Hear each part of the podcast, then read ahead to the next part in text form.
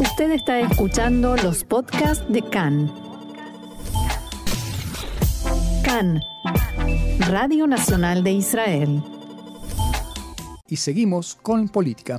Así es, porque según la última encuesta de Maariv, que venimos siguiendo cada fin de semana, porque se da a conocer todos los viernes, a 67 días de las elecciones, ninguno de los dos bloques, el de derecha liderado por Netanyahu, ni el de centro izquierda y derecha opuesta a Netanyahu, ninguno de los dos logra formar gobierno.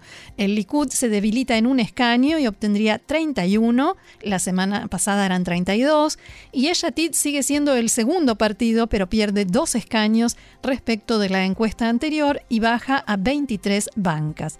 El partido que puede respirar aliviado es Amahanea Mamlahti, que se fortalece en un mandato y tiene 13. Con respecto a Otzma Yehudit de Itamar Ben-Gvir, antes del acuerdo con Atzionut Datit subía en un mandato obteniendo 8 y Atzionut Datit de Bezalel Smotrich bajaba a 4, en peligro de quedar por debajo del umbral mínimo. Luego del acuerdo, ambos partidos juntos obtienen 13 escaños en las intenciones de voto, siempre según la encuesta de Maariv. La lista árabe unificada, liderada por Ayman Ode, obtiene seis escaños, igual que Israel Beiteinu de Avigdor Lieberman.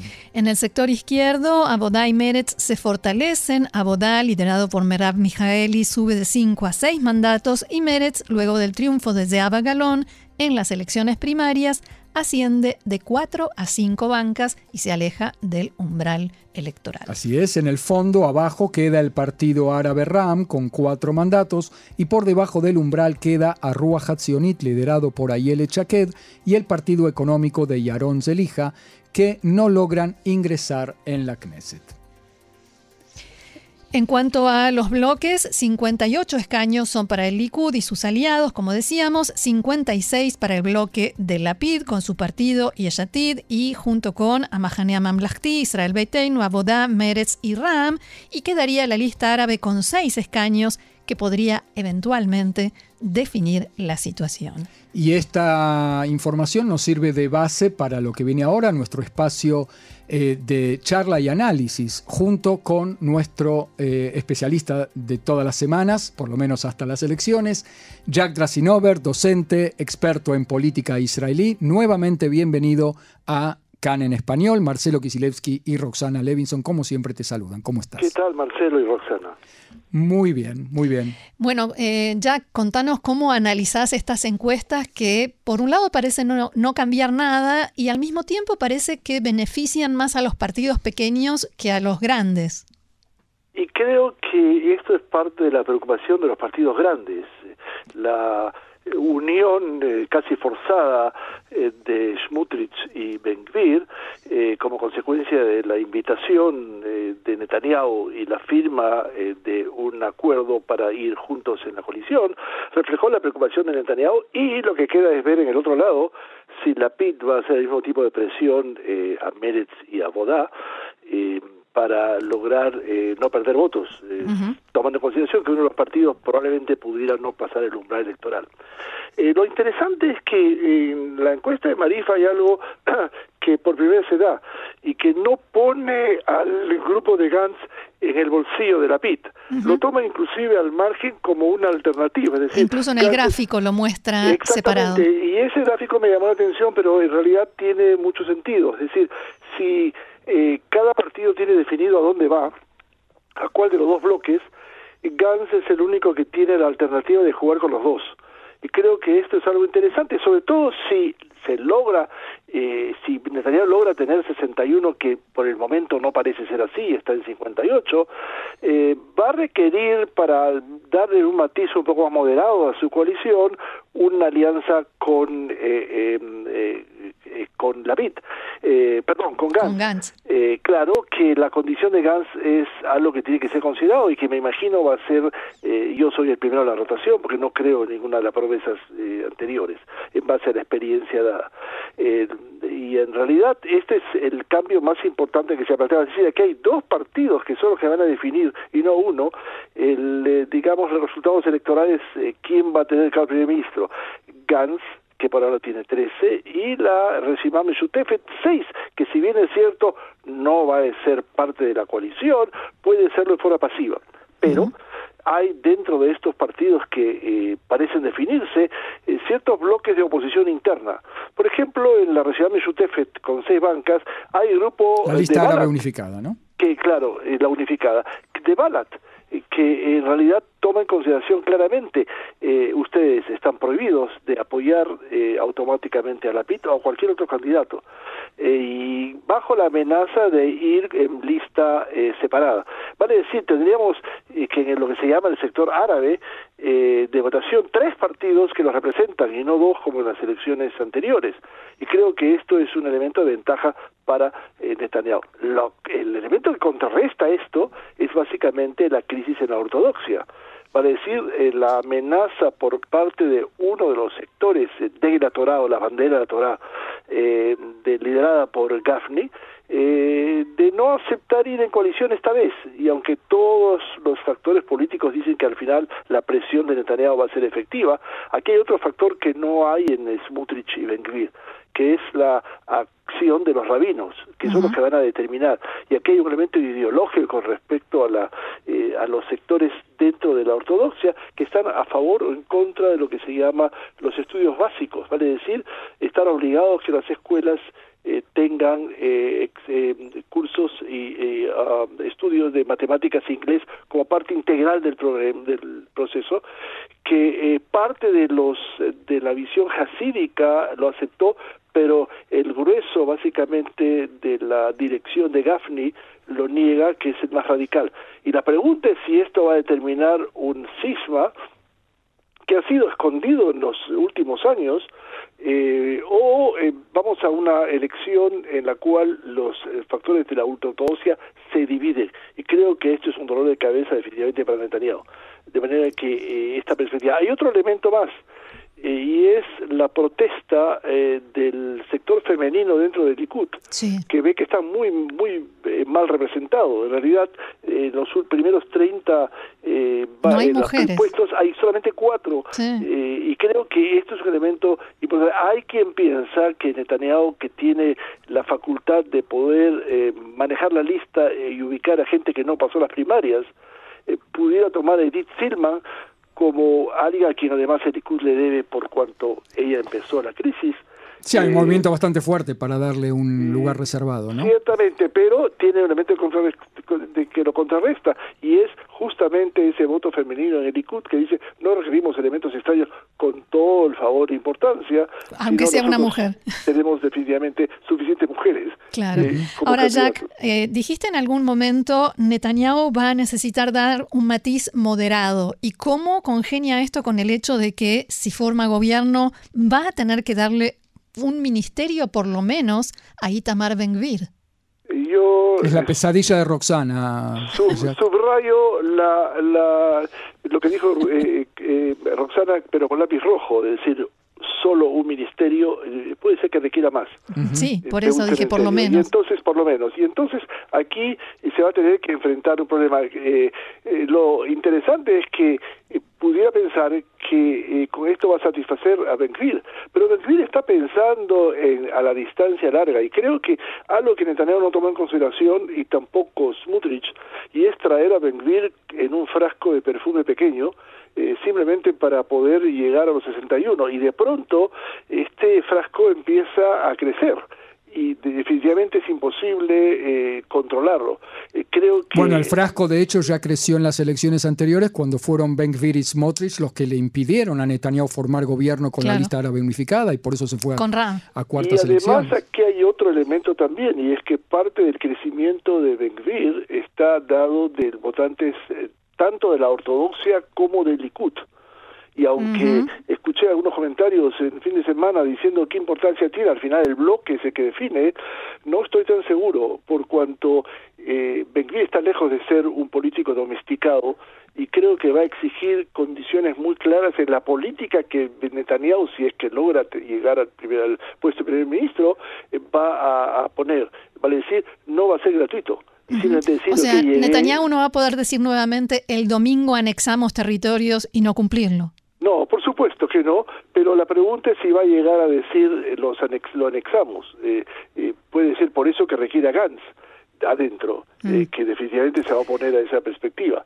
Y aquí la pregunta es si un político que llega al 61, o sobre todo Netanyahu, va a aceptar ser segundo en la lista eh, o la, dar, otorgar la, la, rotación primero a Gantz. Eh, además, no olvidar que dentro de la, del partido de Gantz va a haber elementos que se van a oponer a todo tipo de sociedad con Netanyahu también. La pregunta es cuál va a ser la fortaleza eh, de Gantz para poder decir, ok, eh, al final soy yo el primer ministro en la primera parte, y si Netanyahu lo va a aceptar. Perdón, pero Gantz ha dado alguna muestra de que está dispuesto a ir con Netanyahu otra vez a, la misma trampa. En realidad la gente de alrededor de Gantz eh, lo dice, él no lo dijo. Y hay algo muy interesante, no ha negado tampoco. Sí, no lo ha aceptado, pero no lo ha negado.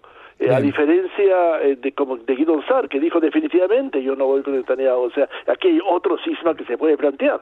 Mm. Eh, hay algunos rumores que dicen que una perspectiva definitivamente pudiera haber una, una decisión ahí, pero creo que eso bajaría la fuerza básicamente de, de Gantz. ¿Y este rechazo que produce Ben en algunos sectores podría de alguna manera beneficiar a Ayelet Shaked? Con eh, la derecha, digamos, más eh, blanda, eh, que, que no quiere apoyar a... Ayele Chaked, recordemos, la líder del ah, nuevo partido Arrua que por el momento, por lo menos en estas encuestas, desde que empezó la campaña, no pasa el umbral de mínimo para entrar en la Knesset y se queda afuera. Pero creo que los sectores a los que Benguir intenta llegar, y con éxito aparentemente, eh, que son los sectores de periferia, eh, él es fuerte y Jaquet no. Y entonces la pregunta es si esto va a llegar a lo que se llama la derecha moderada, a ver a, a eh, como una, eh, como una alternativa. El problema es que mucha gente que no la ve ya, no es el primer la primera encuesta, que no la ve pasar el umbral electoral, puede decir, bueno, tengo que considerar si mi voto va a ser perdido. Y entonces, eh, además, puede haber una alternativa, porque quien analiza las declaraciones de Gantz, que parece ubicarse en un aspecto muy centrista, con cierta orientación a la derecha, eh, definitivamente, y tomando a vez eh, a Guidonzar como en, como en consideración, puede ser el partido que puede atraer algún tipo de derecha moderada. Eh, creo que esto es interesante y no estoy seguro que de alguna manera la, eh, la lista de Jaquet, que además ha perdido opciones. Pero ya está Eisenkot del otro lado, en la misma lista que, mm, que Guidon Saar y que Gantz, que tira hacia la izquierda. Ciertamente, pero creo que el liderazgo de, de, eh, de Gantz en este aspecto va a tener que tomar en consideración eso si quiere atraer eh, la, la, la votación de la derecha moderada. O sea, lo que yo estoy planteando es que es posible que la acción de estos políticos, especialmente Eisenkot, va a ser muy distinta antes de las elecciones y después de las elecciones. Para darle atención un poquito al bloque de la PID, eh, ¿qué pasa con estas elecciones que hubo en Meretz desde tu punto de vista en cuanto a un partido que se debate en su vocación de ser o de no ser eh, parte del gobierno o de ser parte de la oposición? Y este es el problema central de Meretz. O sea, tener dos identidades que son totalmente incompatibles. Parece ser que los últimos que saben eso eh, son los políticos de Meretz. Eh, quien analiza eh, con alguna profundidad los resultados de las primarias de Meretz toma en consideración algo muy claro, es decir, ganó la lista de oposición. Claro. los que son más militantes respecto del tema del conflicto en contra de permanecer en los territorios, etcétera, ¿no? Frente a, Golán que intentó fundamentalmente llegar, por ejemplo, al sector más conservador, que parece ser el movimiento kibutziano que en realidad eh, tuvo una votación bastante alta eh, con respecto a eso y, y aquí significa otro elemento central que es la preponderancia y el liderazgo de lo que se llama el sector urbano dentro de Meretz frente al sector eh, em, creo que va a tener que acostumbrarse porque es imposible ser de oposición y todas las declaraciones tanto de Seado Galón eh, de Música que no tienen ninguna experiencia en gobierno porque han sido siempre de oposición y una eh, vocación de oposición muy clara me hace acordar la Sulamita Loni, eh, y, al hecho, ok, Horowitz nos llevó al gobierno después de 20 años, y esto no se puede conjugar como el agua y aceite no se puede mezclar. Ahora, eh, quien ve los resultados electorales de Meretz ve que han sido castigados todos los sectores que colaboraron o intentaron plantear eh, una especie de renuncia a sus posiciones para poder mantener la coalición. Es decir, eh, los tres ministros, dos no se presentaron a la, a la elección, pero Horowitz fue eh, relegado, relegado al séptimo que no, lugar, es, sí. no es real, y Sawi Fresh y Tamar Sander inteligentemente entendieron ah, eh, cuál es el, el, el, el- El mensaje. Lo, lo que se venía. el- lo que se venía y en- el, el, el rumbo que se planteaba y decidieron no presentarse. Pero hay otro problema más. En Mérez, y es la falta de un candidato árabe, yo lo mencioné creo la semana anterior, Sí. es decir, eh, eh, y esto es un sector que ha sido Mérez importante, se plantea que más de un más de un mandato viene ahí, Ali Salalja es druso, y él está convencido que él representa a, a la minoría árabe, eh, pero la minoría plantea claramente que tiene sus propios candidatos que Mérez no llegaron a lugares eh, eh, cercanos a, a lugares reales. ¿Cuánto de estas personas van a, van a votar por otro partido? Es interesante, pero pienso que si me baso en los resultados de estas encuestas, ya Galón reforzó en Mérez eh, en una banca, y creo que esto implica la vuelta de sectores que se totalmente se, se desilusionaron de y algunos quizás llegaron hasta la lista unificada eh, que lo hicieron como otra protesta.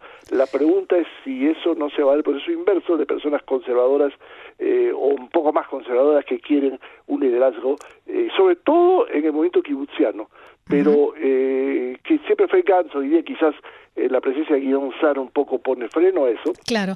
Ahora, Jack, eh, hablabas del, del candidato árabe en Meretz y te doy vuelta a la pregunta porque se habla de la posibilidad de un candidato judío en el partido árabe RAM. ¿Cómo lo ves? Y es algo que ese es un rumor que se ha planteado. No se olviden que la lista unificada tiene un candidato árabe por tradición, un candidato judío, Judío, por sí. tradición. Y cuando se dice la lista unificada árabe, con justa razón es decir no, no somos una lista unificada árabe. Eh, aquí tenemos un candidato judío que siempre ha entrado en la Knesset. Eh, creo que este es un elemento eh, no sé si alguien va a pensar que un voto de protesta radical en el sector de izquierda, que es el que mayormente iría a, tomar esta acción, va a orientarse a un partido islámico que definitivamente está en contra de los derechos de los homosexuales, en lo que no ha cambiado su visión, y que solamente se le puede adjudicar un elemento importante y es el hecho de haber mantenido la coalición. Pero eh, difícilmente se puede hablar de posiciones que sectores de izquierda, tal como eh, la gente de Meretz se Claro, no deja de ser un partido religioso. Totalmente. Y entonces la pregunta es algo que me llamó la atención que la lista unificada no ha aprovechado esta perspectiva y todavía no ha hecho un llamado directamente a, a la, a la población judía. Creo que algo que eh, me imagino que en las próximas semanas lo van a hacer porque no solo para contrarrestar, sino para debilitar a sectores que definitivamente ven a Mérez, porque Mérez intenta en el sector árabe decir, ¿por qué votan ustedes por partidos árabes? Si tienen la posibilidad de tener un partido que no es solo de protesta, sino también de acción. Claro. Muy bien, Jack Se Drasinover. pone interesante Se esto, pone- ¿no? Se van eh, Sí. cristalizando las listas y vamos, eh, vam- vamos sabiendo un poco más con cada semana que Sí, pasa. pero van a haber todavía cambios en las próximas semanas. Sin duda, y eso nos va a dar más ocasiones para volver a conversar con Jack Drasinover, experto en política israelí y docente. Jack, muchísimas gracias y será hasta la semana próxima. A ustedes, hasta la semana próxima. Shalom. Adiós, Shalom.